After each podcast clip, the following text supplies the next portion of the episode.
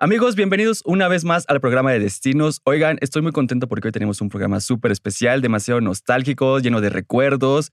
Bueno, oigan, ¿a quién creen que encontré? Encontré a una personalidad, a un actor que hace mucho tiempo no veíamos y hoy nos viene a platicar justamente de qué ha pasado con él, qué ha pasado con su carrera. Nos viene a platicar un buen de cosas y para mí es un gusto y me encanta tener aquí a Santiago Mirabet. ¿Estás Amigo, ¿cómo estás? Bien, bien, ¿cómo están todos? Santiago Mirabet está con nosotros, chicos. Comenzamos.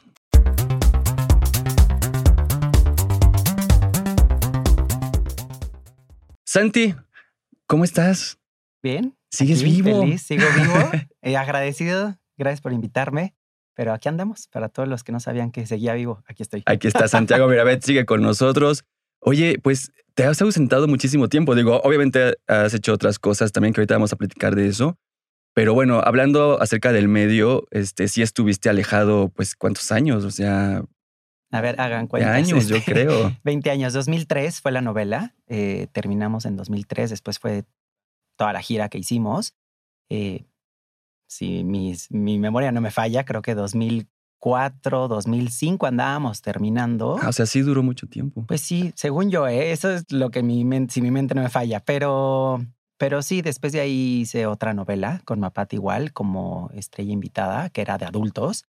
Y ya ese fue como, se acabó, fue lo último. Lo último que Sí, sí. hiciste y eso fue después de tu, de la gira. Eso fue después de la gira. Mucho tiempo después hice un grupo, que a lo mejor alguna persona se acordará por ahí, que se llamaba ID, con Toño Berumen. Em, pero yo ya tenía 17, 16 años más o menos. Em, y entramos con la gira Bimbo, cuando estaba este, Kudai, Nicky Clan, este, en la gira Bimbo, Jesse Joy, todavía me acuerdo perfectamente. Este, y ahí andábamos en la gira Bimbo todos, por, por toda la República Mexicana que fue lo último que realmente hice hasta que llegó un punto en el que dije, bueno, creo que hay que parar un poco, hay que, hay que retomar, no la escuela en sí, pero sí creo que esta parte de los amigos, las experiencias y demás eran necesarias para empezar a desenvolverte de manera diferente y crecer.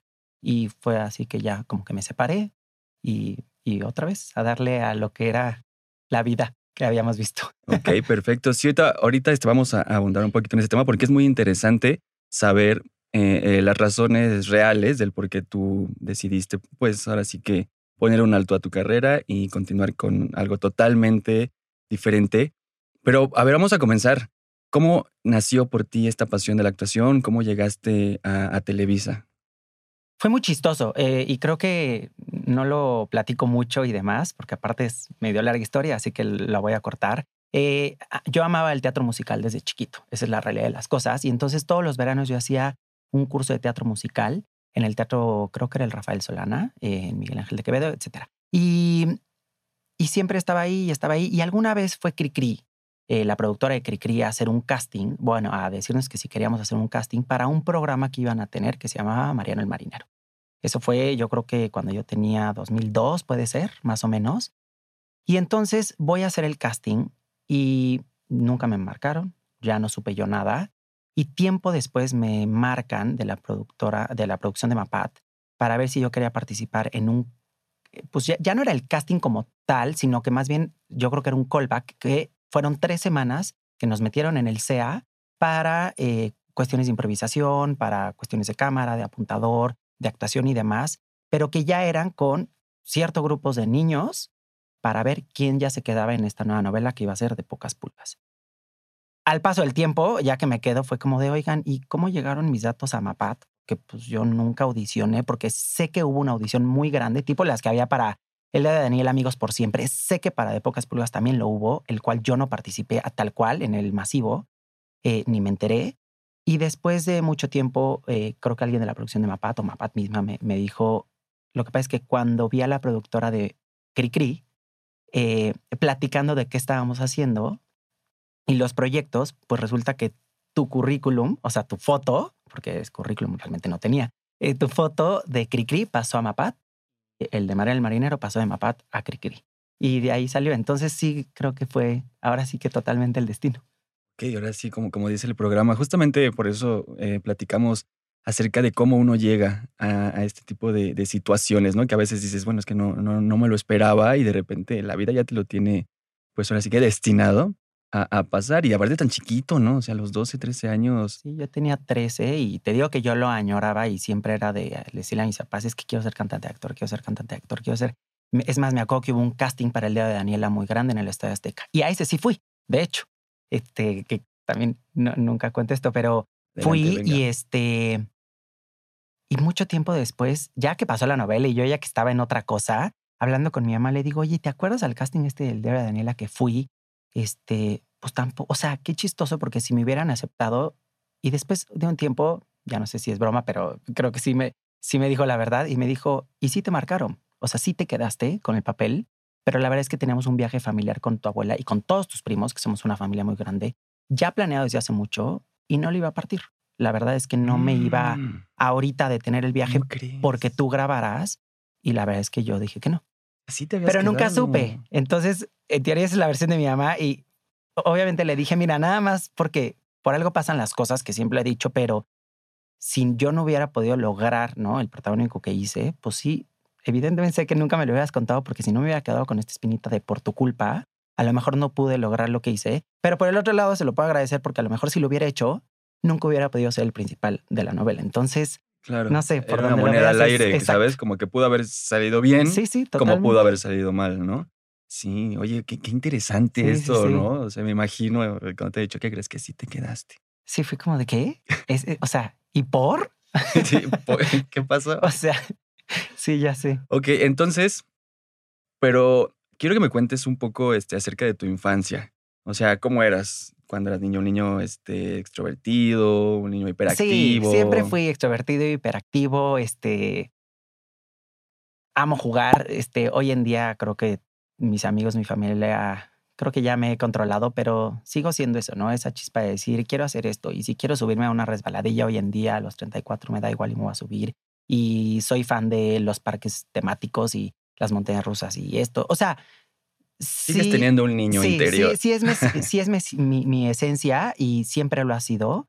Em, y yo era así, nací con una familia grande, de primos sobre todo, que pues para mí todos eran mis hermanos. Entonces cuando era de quedarnos a dormir en casa de mi primo, de mi prima y así, éramos todos y jugábamos todos. Y mis navidades eran de 25 personas, 35 personas. Entonces para mí de repente esta, eh, nos dicen siempre mucho, este, es que cuando se juntan, gritan. Entonces, pues sí, porque estás acostumbrado a que en, 25 personas, si no gritas más que el otro, como que escuchan. no te escuchan. sí, claro. Exacto, ¿no? Es muy típico de las familias grandes, ¿no? Que, para entendernos que tenemos que decir, no, no me escucha el, primo que está hasta allá, si no, no.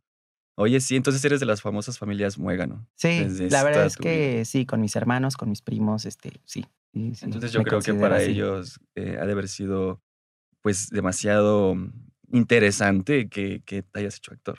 Sí, mira, a mi hermano lo dio. Yo creo que es una parte importante. Mi hermano creo que lo, lo dio. Estábamos en un punto en el que mi hermano, pues estaba, creo que en secundaria prepa, no prepa.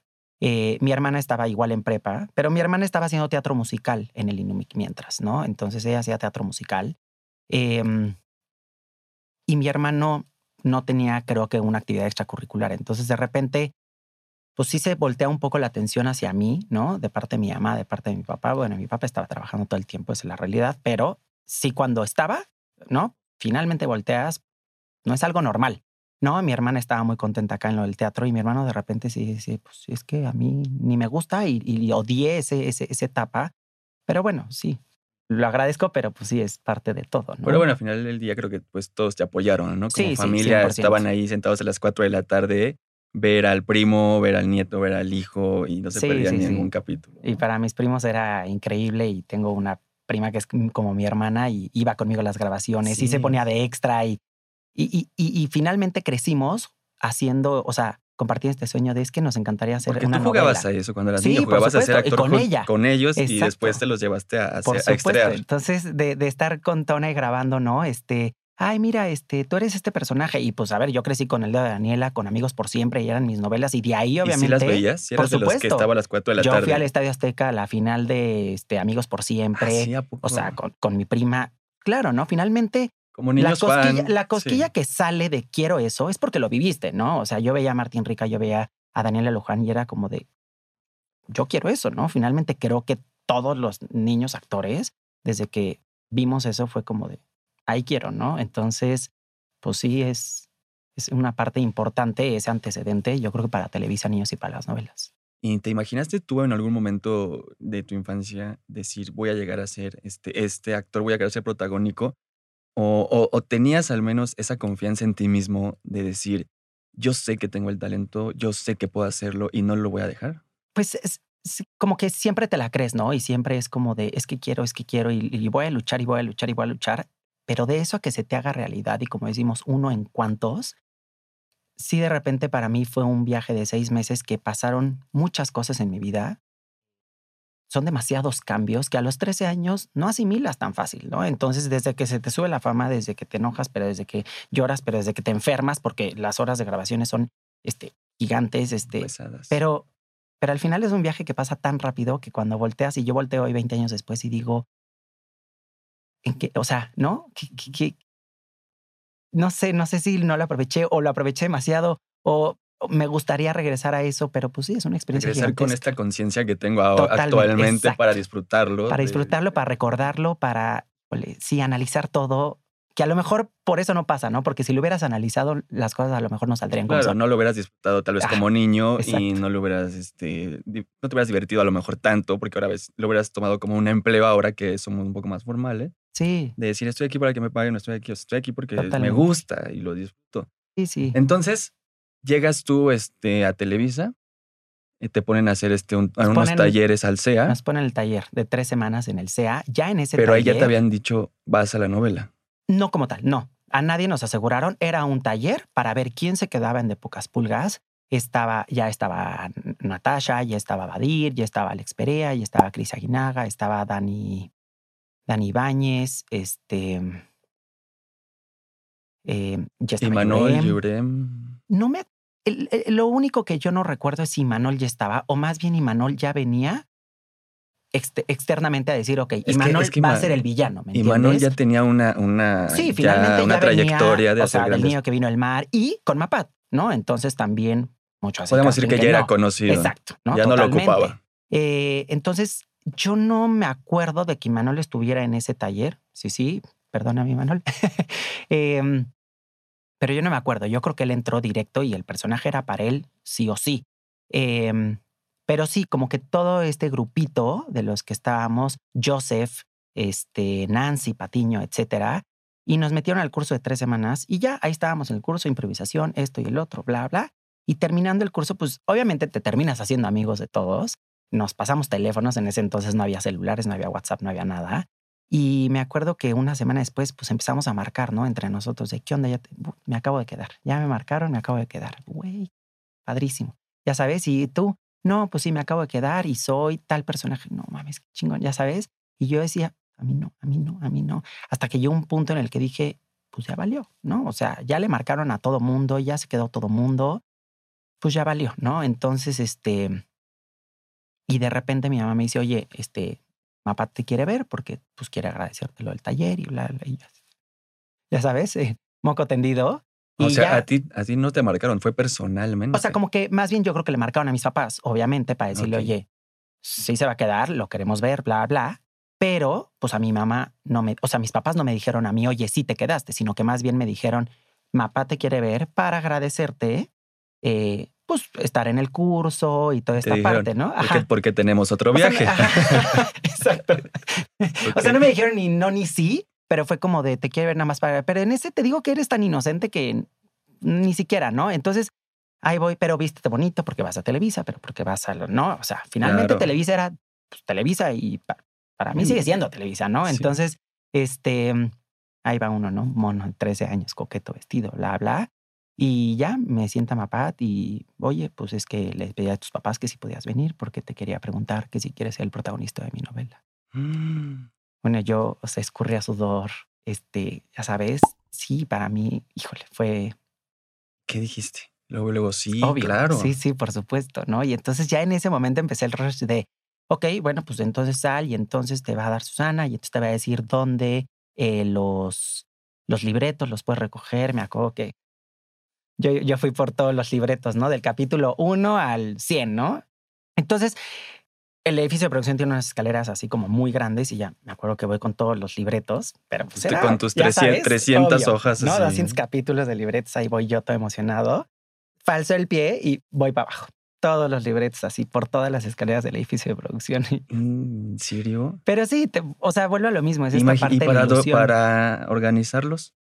No, Página pues ya, vete a 1, saber, 2. seguramente con mi mamá lo terminé haciendo y demás, pero, pero sí, ese fue el día y, y sí fue como de. Y entonces, mira, Natasha va a ser la principal y Manuel va a ser el villano, este, ¿no? Ignacio López Tarso, eh, que la verdad es que en paz descanse, que que gran ejemplo, pero sí era como de, pues nos aceptó y es una primera novela infantil y demás, entonces.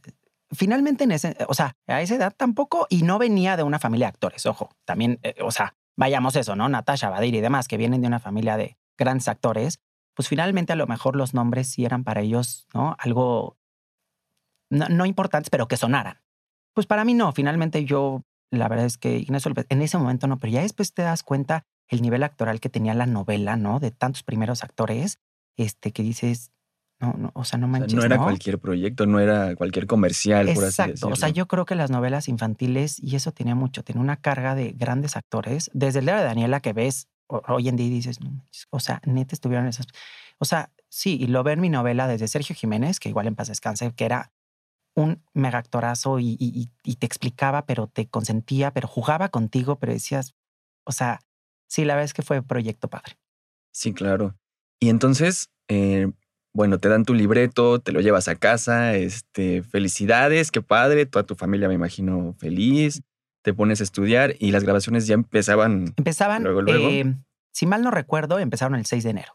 Eh, yo tenía un viaje, mira, planeado con mi familia, que nos íbamos a España. Este, en diciembre pasábamos año nuevo allá porque en noviembre, este, hubo un problema familiar. Entonces, como que fue de, ok, nos vamos de viaje y demás. Sí es importante este viaje, lo necesitamos. Eh, de primos, ¿eh? de primos y de tíos y demás. Y ya nos terminamos yendo. eh, lo único que sí pasó es que mi mamá, mi mamá y yo nos regresamos antes, ¿no? Entonces creo que nos regresamos por ahí del primero de enero o el 2, no, no recuerdo, a la presentación eh, a prensa que hubo. Y ya de ahí creo que el 6 empezamos a grabar, del 6 de enero, si mal no me equivoco, a 17 de agosto o por ahí, ¿no? Creo. Casi, casi un año. Fechas menos, seis meses Seis, seis meses fueron. Y este, y ya, terminamos ahí la novela. Lo vimos, es más, en el salón de eventos de Dana, de Dana Paola, Ah, que sí. Dana estuvo en la novela y la verdad es que Cierto. hicimos un match increíble. Pero Dana tenía un salón en Insurgentes, Insurgentes, y ahí fue el último capítulo y, y sí, Ahí lo vieron. ahí lo vimos. Oye, ¿y recuerdas tú eh, la primera vez que pisaste el foro? ¿Cuál fue la primera escena que tú hiciste de la novela y cuando llegaste que dijiste, oye, ¿qué es esto? ¿Qué, qué pasa? ¿Qué, ¿Cuál fue tu primera escena? Híjole. No sé. Si me preguntas, no sé cuál fue mi primera escena. Y mira, qué menso. Te voy a decir, grababa mucho más yo en locaciones que en foro.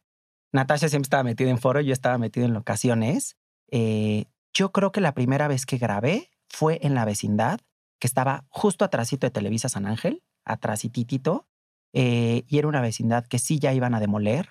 Entonces me acuerdo que entré y ya estaban las máquinas. Sí, ese En fue el, primer día. terreno, ¿no? En el terreno, donde había casitas, que porque iban a hacer un edificio, que hoy en día pues hay un edificio. Siempre sí lo Este, hicieron. Sí, sí, finalmente lo iban a demoler, que yo no Sí. sé ahí cómo le hacen para buscar esos terrenos. Ahí Osvaldo, híjole.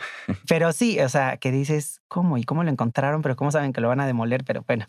Pero sí, ahí yo creo que la, fue de las primeras escenas.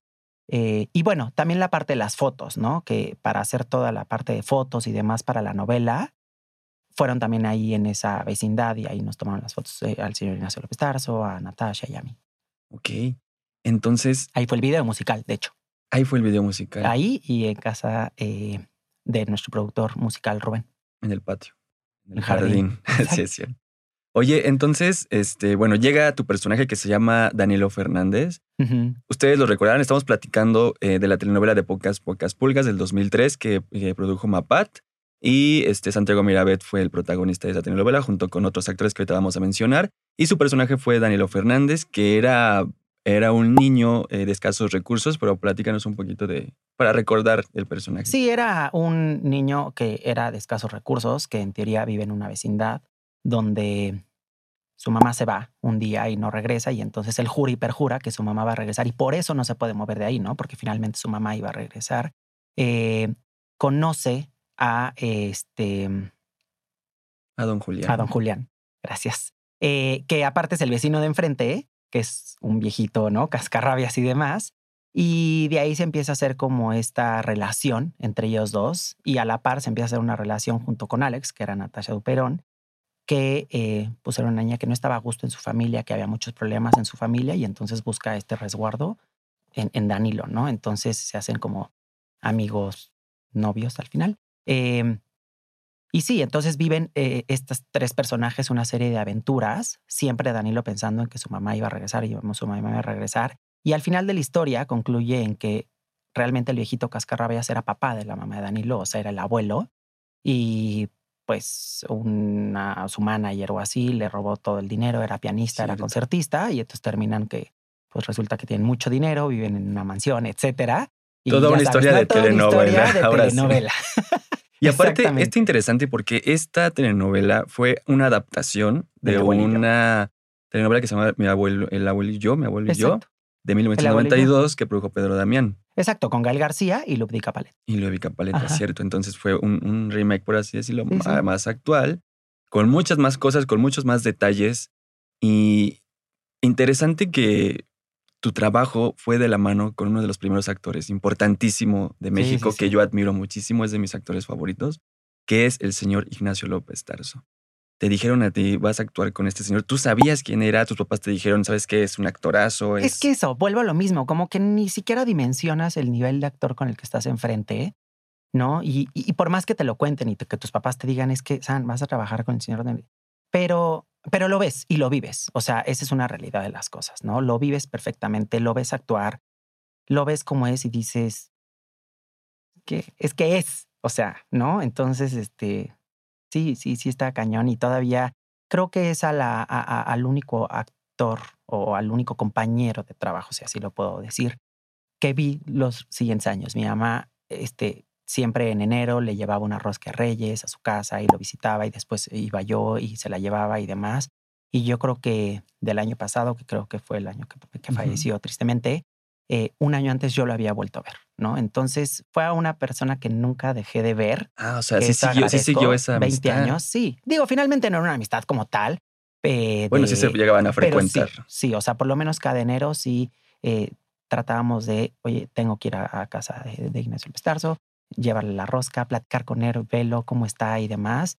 Y, y como siempre lo decía, finalmente yo no tuve dos, yo no tuve, o sea, no, no conviví con mis abuelos paternos. Entonces, para mí tener esta parte fue como padre, ¿no? Obviamente convives todos los días con los actores y hay días que estás de malas y hay días que ni te cae bien uno ni te cae bien el otro y pasa, ¿no? Y más como niño, creo yo, ¿no? Con Natasha me pasaba, bueno, mañana, tarde y noche, ¿no? Este, pobre Nats. Y yo, este, puta, nos peleamos todo el tiempo, pero pero éramos como hermanos, éramos como amigos, pero éramos como socios, pero era, ya sabes, o sea, éramos, por todas las, pasamos por todas las etapas del mundo. Me acuerdo que cuando nos fuimos a Cancún a grabar este la parte en la que de los delfines, de los delfines donde está Dana, ya traíamos un desgaste Nats, y yo que era de, pero bueno, pues llevábamos cuatro meses de vernos todos los santos días, que de verdad ahorita me pregunto si es, o sea, la admiro, la respeto, la quiero. O sea, es tantas cosas en mi cabeza que pienso de, de Natasha.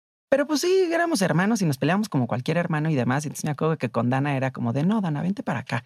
Y es que estaba súper chiquita Dana Paula en ese Dana Paula en ese entonces yo creo que tenía siete, si mal no recuerdo. Nats tenía doce, yo tenía tres. Entonces, pues sí, estábamos como muy chiquitos. Y Natasha de repente con Dana era de, no, Dana, vente para acá. Y entonces ya sabes, o sea, obviamente en esta parte como hermano, ¿no? De vente conmigo, no, vente conmigo, no, vente conmigo. Y así nos pasaba mucho, ¿no? Pero, pues bueno, te das cuenta que finalmente es parte del, del, del, exceso de convivencia, pero que a todos los quieres, los añoras, los respetas y, la verdad es que sí, es importante. Y además de López Tarso, también trabajaste con otras grandes estrellas de, del cine de oro mexicano, que es esta María Victoria, eh, Sergio Corona, también estaba por ahí, Don Benito. Y es la, es la misma relación que tú comentas de tener con tus compañeros niños a los adultos, en, en el sentido en el que también hay días en los que no, no, no puedo hablar con ellos, me caen mal. O dices, no, son grandes, los tengo que respetar. O sea, finalmente los respetas, ¿no? Pero pues porque así te lo inculcaron y porque así mis papás me educaron toda la vida, pero de esta parte de, pues es mayor que tú, lo respetas, lo saludas y demás, que de repente volvemos a esta parte, ¿no? Tú eres niño y entonces de repente quieres jugar o a lo mejor se te pasa la mano o a lo mejor no, o a lo mejor dices un comentario mal. Pues sí, pero no lo haces e, en ese, en, ese sentido, ¿no? La verdad es que creo que con el que más me sentía fin en ese momento eh, fue con Sergio Jiménez, que que era una persona que, pero te daba un consejo, pero se reía contigo, pero jugaba, pero híjole, ¿no? E, y demás, eh, que, con, eh, que con a lo mejor otras personalidades no me pasaba, ¿no? Con María Victoria, finalmente, una, no me tocó tanto grabar yo con ella, sino que más bien le tocó a Nats, pero cuando grababa era muy divertido. Eh, con Patricia Reyes Espíndola era una carcajada, este, bueno, gigantesca, que con ella generalmente me tocó grabar en foro. Y mi director de escena en la ocasión era Arturo García Tenorio. Y la verdad es que para mí fue un director increíble. Eh, yo creo que muchas de las cosas que aprendí a hacer, la parte de televisión y todas las tablas, se las debo mucho a, él y a Lili Garza.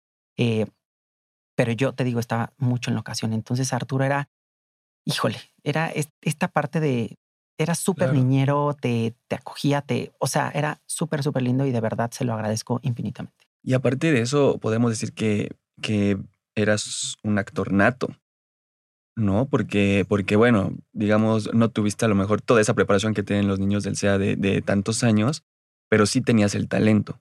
Y eso es lo, lo que más importante y lo que vieron ahí los directores. Y por eso yo creo que, pues, se te, te pudo ayudar, aparte de decir, bueno, no tengo estas bases, pero lo estoy aprendiendo aquí. O, sí, exacto, ¿no? Y el cómo llorar, pues, para mí ni idea. Y entonces, ¿cómo era llorar?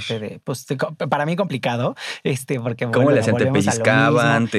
No, pues realmente Arturo fue de las primeras, de la, la primera persona que me enseñó, yo creo que a llorar. Y entonces era una cuestión de meterte en el papel, de pensar en gris, de etcétera. Y, y lo logré, ¿no? Me acuerdo una de las escenas más complicadas para mí, que fue cuando Rolando quema la foto de mi mamá. Y entonces, híjole, fue, fue un, ahora sí que fue un llorar. Este, pero yo creo que estuvimos una hora, una hora y media grabando esa escena y que yo decía, es que si yo paro y entonces, me, o sea, me seco las lágrimas en lo que arreglan la luz, la cámara, o sea, porque pues es tardado, se me va a ir esta parte. Entonces yo prefería seguir llorando y seguir llorando y seguir llorando y seguir llorando. Y, y sí, como te digo, ¿no? Finalmente, noviembre acababa de pasar algo en mi familia, ¿no? La muerte de, de un familiar. Y, y esa, esa escena sí me acuerdo que, y, perfectamente me, me, acuerdo que me decían, no uses nada de vivencia, pero ya, lo tenía que usar. Entonces fue de, ponte el chip, úsalo. Y sí usé eso mucho, pero sí creo que fue de las escenas más desgastantes para mí en la novela. Claro, y aparte fue muy natural. Sí, fue bueno, súper natural. Sí, claro, yo sí lo recuerdo, sí fue muy natural.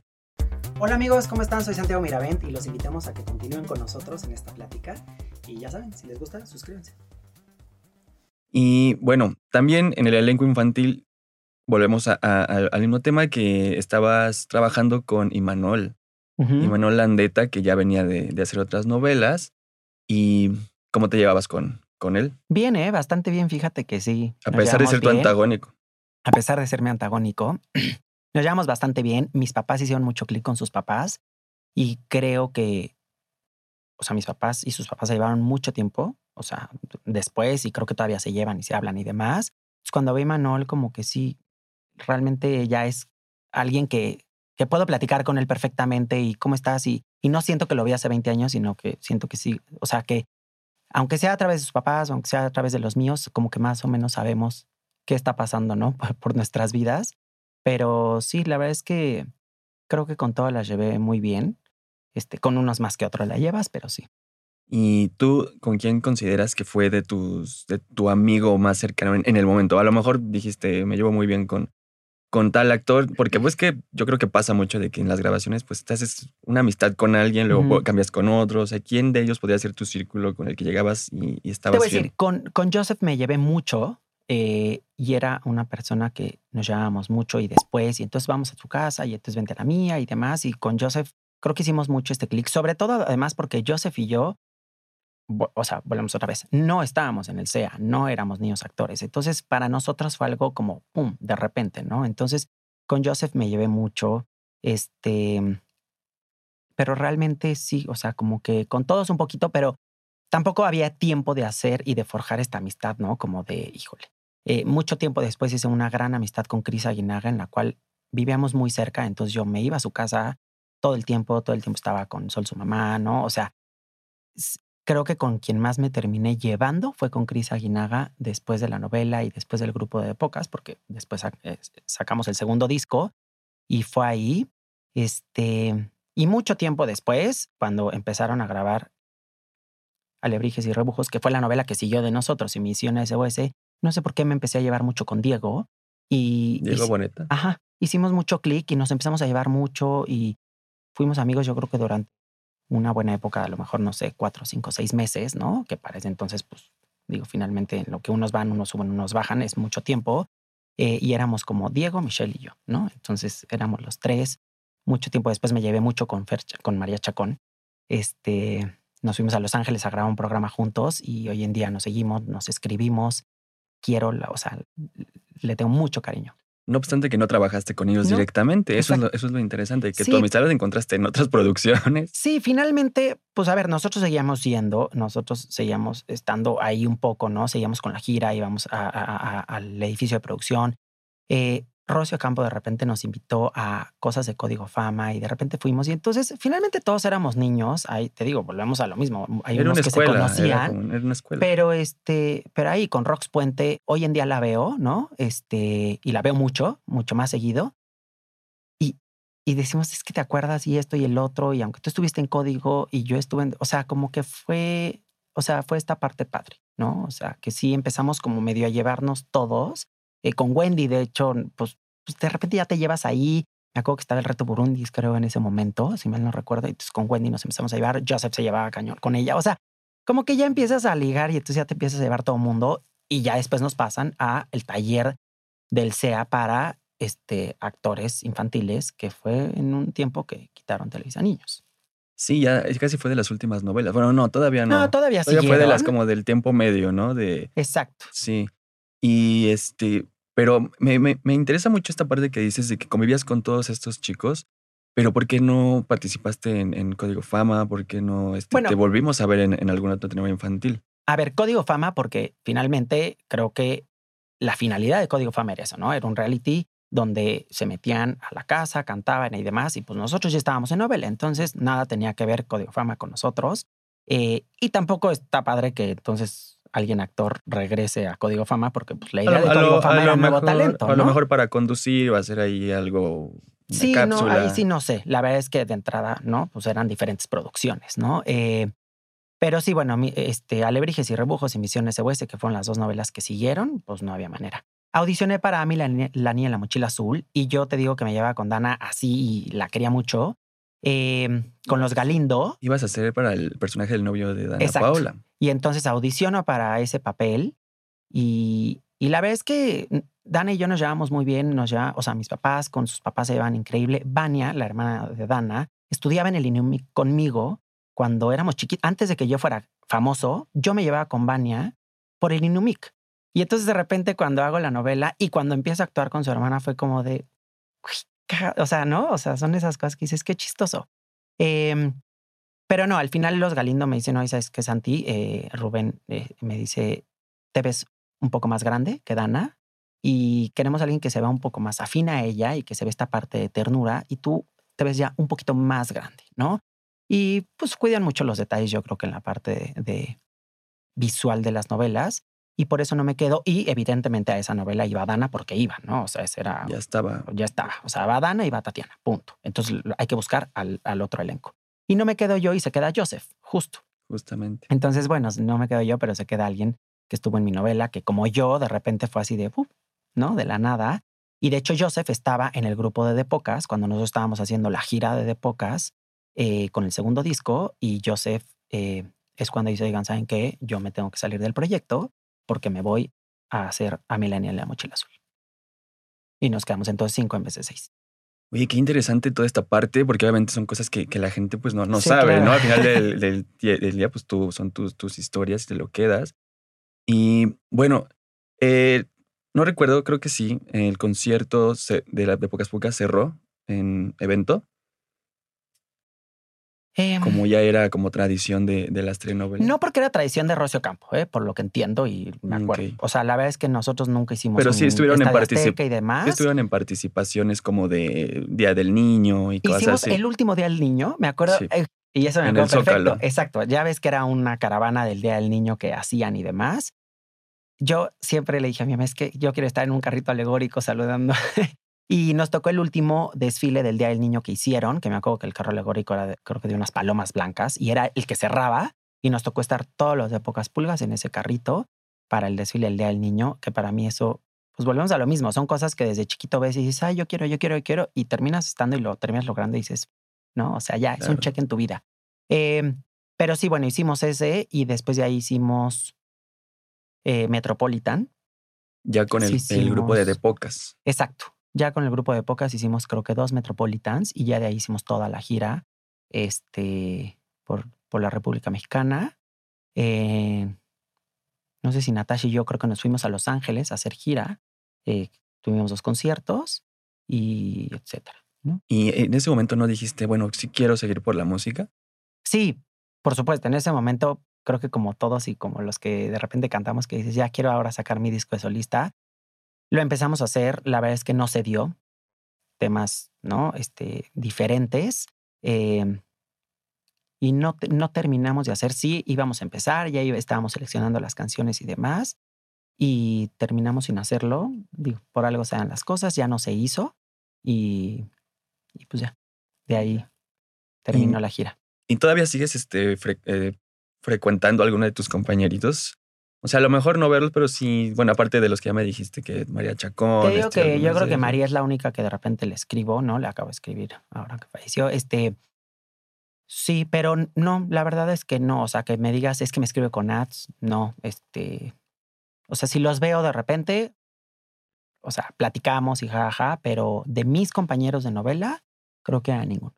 Ok, perfecto. Ujú.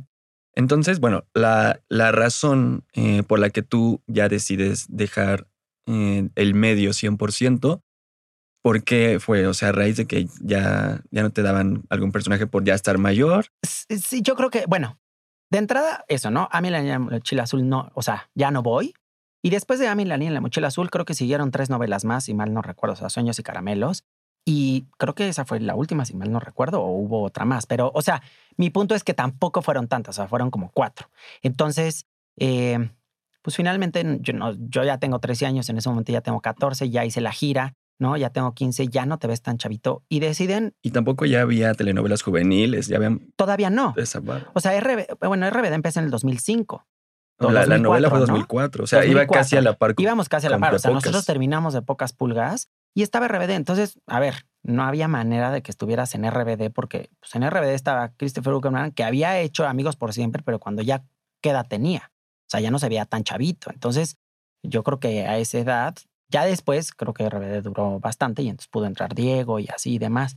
Pero te digo que quitaron Televisa Niños y entonces eh, Eugenio Cobo nos propone eh, un taller para niños actores Director del CEA.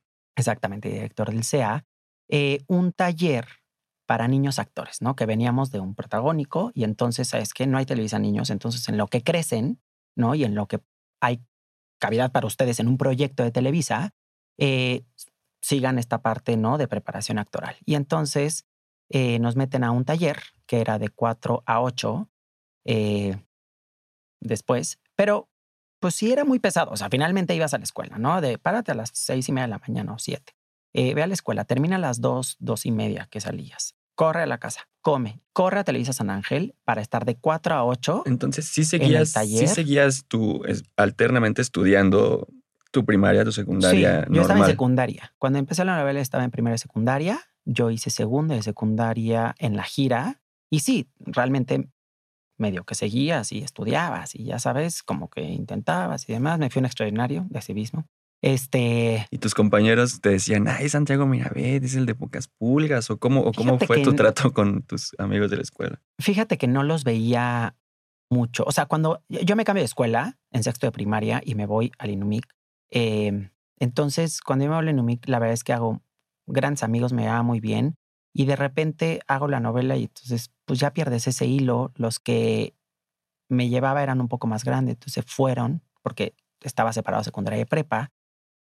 Y ya no es lo mismo, esa es la realidad de las cosas. Cuando yo regreso en segunda secundaria, que estaba entre la gira, pero no, pero sí, eh, hago nuevos amigos y demás, pero, pero sí, o sea, cuesta trabajo, ¿no? Adaptarte otra vez. Como que no estás en esta vida, pero tampoco estás en la otra, entonces... Sí, te vas alternando y eso puede no, no, no darte esa seguridad de, quedarte en, un, en una zona de confort. Tienes que estarte moviendo. Y en algún momento yo creo que eh, le pasa a todos los actores y yo creo que siempre les va a pasar, que pierden el piso. Tú a los 13 años que la fama te llegó de un día a otro prácticamente. Sí. ¿Cómo fue? O sea, si dijiste, ah, ya... Pues te digo que por un lado fue mágica, fue inolvidable, pero por el otro lado, híjole, o sea, llegas a un lugar y entonces todo el mundo te ve y llegas a otro lugar y entonces llegas a tal lugar y, ay, hola, este, pásale, sí, esto, ya sabes. Entonces también es, pues sí, o sea, te, ¿sí te mareas? Sí, sí, totalmente. Este, sí llegó un punto de, de, de mi, de, las grabaciones donde yo, me puedo decir que era bastante pesadito. Creo que sí, que volvemos a lo mismo, ¿no? Si yo lo hubiera vivido esto mismo, ¿no? Con, ya, la con, con, la conciencia, dices, ¿en qué momento? Así, niño tonto, no pendejete. Este, pero bueno, es, sí, sí creo que es parte de, es parte de aprender, es parte de entenderlo. Y aparte es algo natural, porque como sabemos que el cuerpo no está acostumbrado a la fama, o sea, no está preparado para, para vivir esta parte de, que todo el mundo te ame, ¿no? Entonces, y más para un niño de 13 años, o sea, es ser... Sí, es complicado. Es complicado, esa es la palabra. Sí, la verdad es que es complicado, este, y bueno, aprender de eso y decir, somos como cualquiera nada más que con diferente trabajo, ¿no? Esa es la realidad de las cosas. Oye, amigo, y este, y ahora que, que se está dando este, este reencuentro de los 2000 por siempre, que evidentemente son como las barras de telenovelas infantiles, ¿no te han invitado? ¿Te gustaría participar en ello? Eh, no han tenido acercamiento conmigo, esa es la realidad de las cosas. Eh, yo creo que estoy abierto, ¿no? Todos son experiencias en mi vida y finalmente volverte a parar en un escenario y aunque sea cantarle el tema lo mejor de la novela o no Volver a cantar mi perro Tomás. exacto.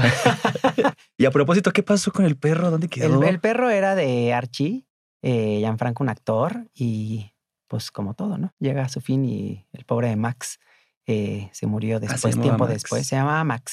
Este... pero aparte fraternizaron muy bien en la eh, telenovela. justo eso iba. La verdad es que ustedes ven un gran match, pero yo creo que nunca pude alcanzar el match que yo hubiera querido con Max. O sea, especial. Pues, pues, perdió el piso. Exacto, él también perdió el piso como yo. No sé, no, sé qué pasó. Yo creo que, mira, entre que yo me empalagué de las salchichas que tenía que cargar en la mano para hacer que me siguiera y ya no podía oler a salchicha porque ah, ya. O sea, así le hacían. Sí, o sea, entonces yo traía en la sudadera que tenía una bolsita aquí salchichas para que me siguiera, pero entonces ahí estaba Arturo, que era el entrenador, y entonces este, síguelo, pero no. Y mira que se vino a dormir a mi casa y yo soy súper fan de los perros y después terminé la novela y tuve un Golden este, por la novela, se perdió y después tuve a otro y estuve con, con ella 14 años hasta que se, que, que se murió. Bueno, la tuve que dormir realmente.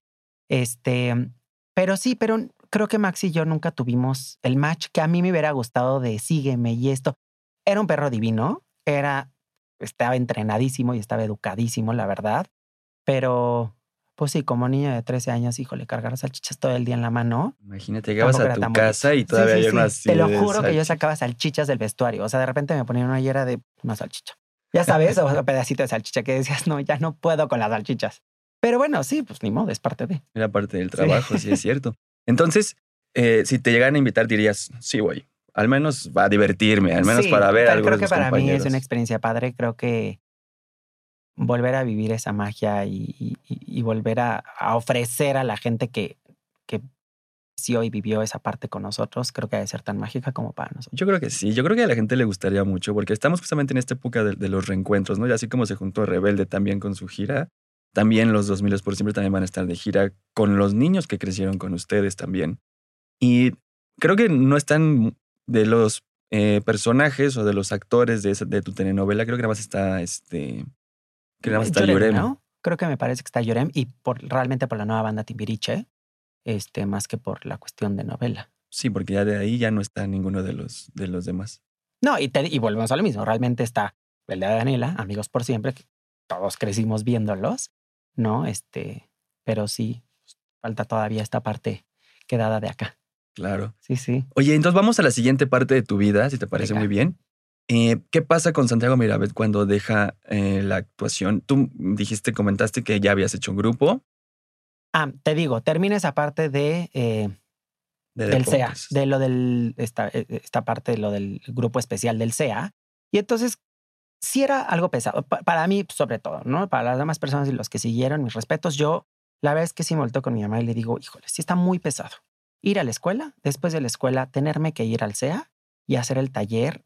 Y también veías esta parte de la escuela en donde ya estabas más normal, porque ya no tenías que estar tanto saliendo de viaje y gira y demás. Entonces, ya decías, híjole, mis amigos, y ya organizaron la fiesta, y ya organizaron esto, y también ya estás creciendo, y entonces ves, pues, que de puberto, ¿no? Y la tarde de la de este. Entonces, híjole, tenerme que ir al, al- al- al taller. Entonces ya entra esta parte del ángel demonio donde sí quiero, pero no quiero, pero sí, híjole. Entonces fue complicado. Eh, y luego mi mamá, creo que quiero Y aparte siendo, una, aparte siendo una moneda al aire porque no sabías si te- ibas a tener proyecto pronto, Sí, no sabías si te iban a dar algo. era esperar y buscar, ¿no? Y seguramente el siguiente proyecto que hubiéramos entrado hubiera sido, creo, Patito Feo, que fue cuando ya entra estaban un poquito ya más entran- Ya adolescentes. están un poquito, ¿no? O sea, Alex Spencer, o sea, no todos ya están, pues ya estamos de la edad, realmente somos generación Como llegó, llegó el niños. proyecto esperado.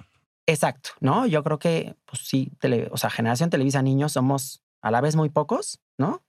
Pero, pues todos vamos de la, a, la, a la par, ¿no? De la mano de la edad. Entonces, pues sí. Em, yo me salgo y entonces te digo que después Toño Berumen me busca para hacer un grupo de música que se llamaba ID.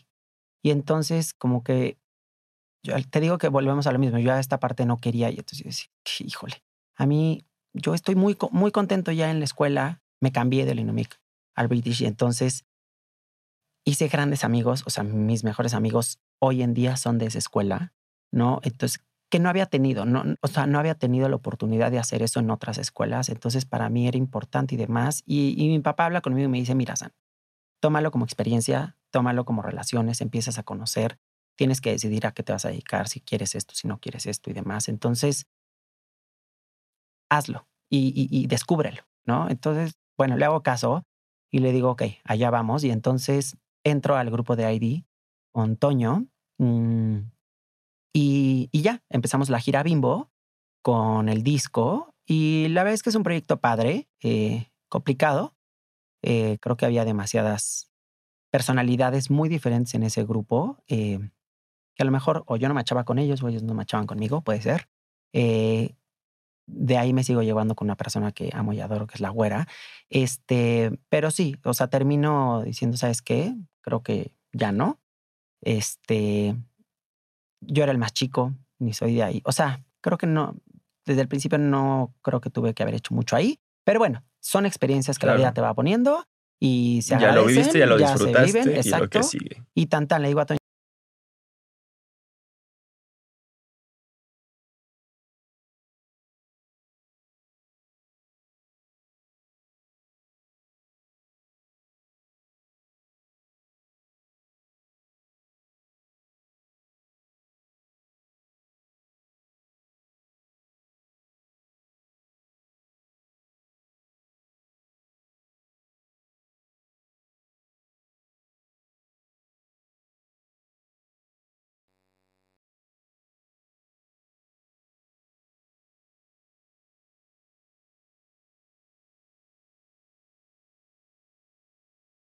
¿A, a qué te vas a dedicar toda tu vida? ¿no? Entonces, Empieza lo, lo difícil de la edad adulta, de la etapa adulta. Exacto. Eh, pues yo me acuerdo que yo, desde que estaba en la novela, eh, Gaby, que era la diseñadora como de.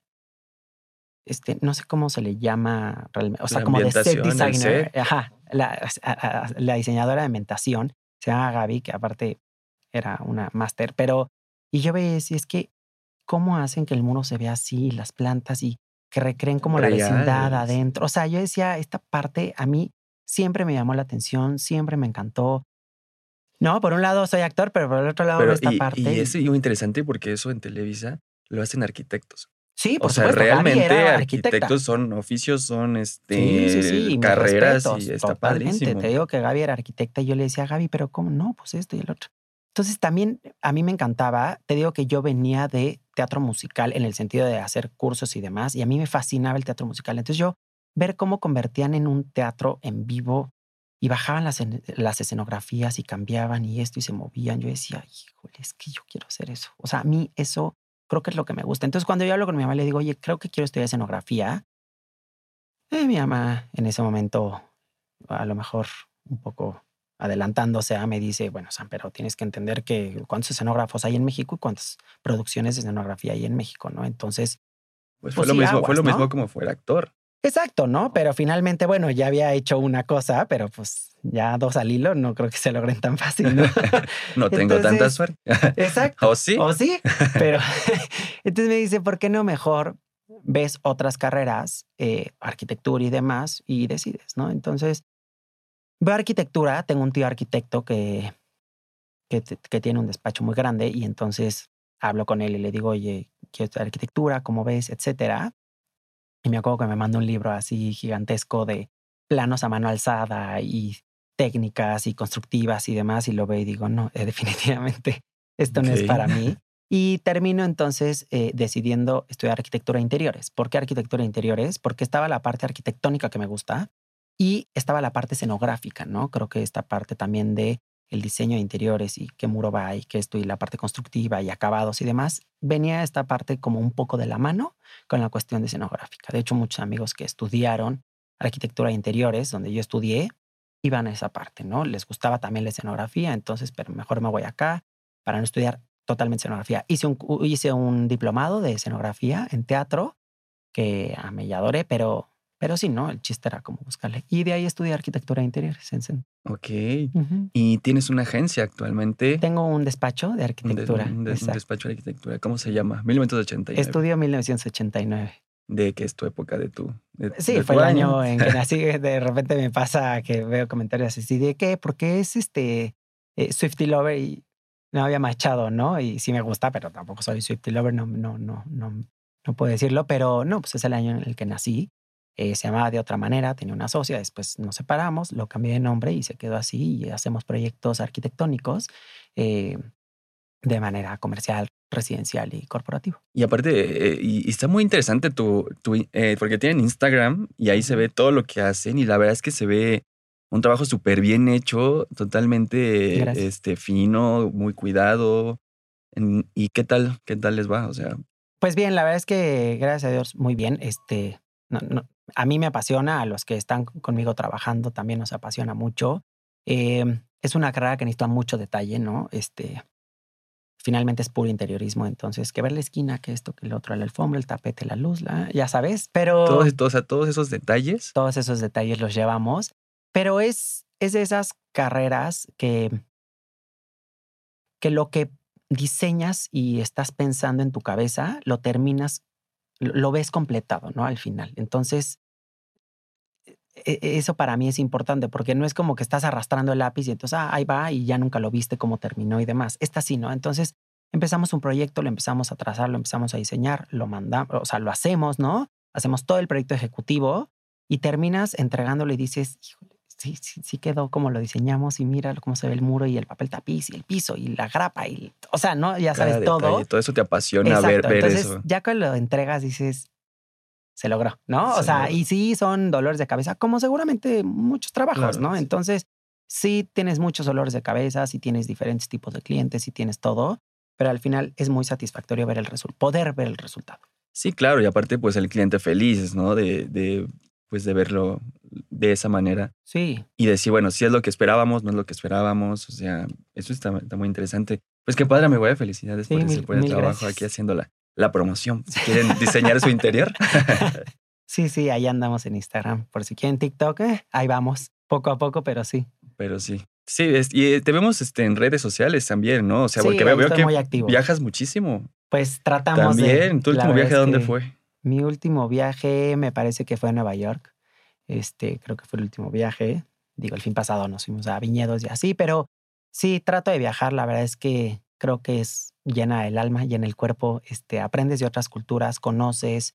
Em, va muy de la mano con mi carrera de ver otro tipo de culturas, otro tipo de cómo Otro tipo de. Eh, arquitectura. Otro tipo de arquitectura, de cómo se empapan, este, mientras acá a lo mejor tenemos cierta corriente, allá a lo mejor tienen otra. Entonces, sí creo que para mí viajar es, es parte importante, es, híjole, sí, es Sí, claro, es que una, una vez que viajas ya se vuelve como ya Como una adicción. a, a mi próximo viaje, ¿cuándo va a ser? Sí, totalmente. y de todos los viajes que has hecho, ¿cuál, ¿cuál ha sido el que más te ha pues llenado, reconfortado? Em, híjole, te voy a decir, creo que es uno de los viajes que salió de repente, eh, porque no estaba ni muy planeado, eh, ni como que tampoco al, al ahí se va de mochilazo, pero creo que el Báltico para mí es uno de los viajes como que más me ha llenado. Finalmente, aunque, aunque Oriente es otra cultura, creo que el Báltico es muy afín a nosotros, ¿no? A Occidente, pero, pero no sé, es totalmente diferente, ¿no? Entonces ir a ver países como, Otro mundo, ahora sí. Sí. ¿Y en el amor cómo andas? pues allá andamos, ¿no? Con pareja, este, ya 15 años, 15 años, Sí, sí. de verdad. ya el 14 de diciembre 15 años y la verdad es que muy feliz, a gusto y sí. ¿Y has pensado formalizar, o sea, formar una familia? ¿Te gustaría en algún momento tener hijos? O sea, Fíjate que en algún momento igual y lo, y lo pensamos, este, pero como todo en la vida te digo que pasa por algo, entonces de repente se detuvo, sí, no, entonces, híjole, no sé, son estas partes donde yo digo de repente dices, sí, sí quiero, y viajamos mucho con amigos que tienen hijos y siempre digo, es mi dosis del año, porque, porque te juro que nos vamos a Disney con todos los niños y entonces, ¿qué les compramos? Íbamos a la tienda, íbamos a esto, íbamos al otro y, y soy feliz, pero de repente llegas a tu casa y dices, "Ah, bendito, paz, paz, ¿no? Entonces... son Eso imágenes anticonceptivas.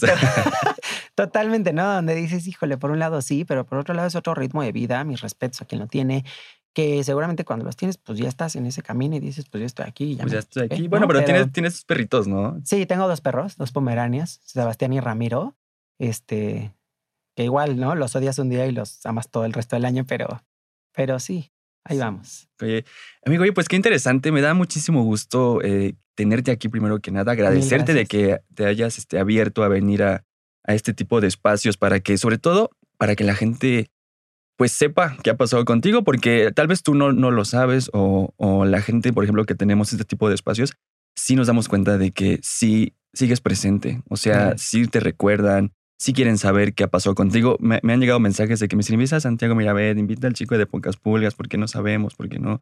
Y yo creo que después de esto la gente va a, a recordarte, va a volverte a ver, va a, pues no sé, yo creo que a sentirse bien, de, de verte que estás bien, de que estás en, en un proyecto muy exitoso, que estás en un trabajo, que estás feliz.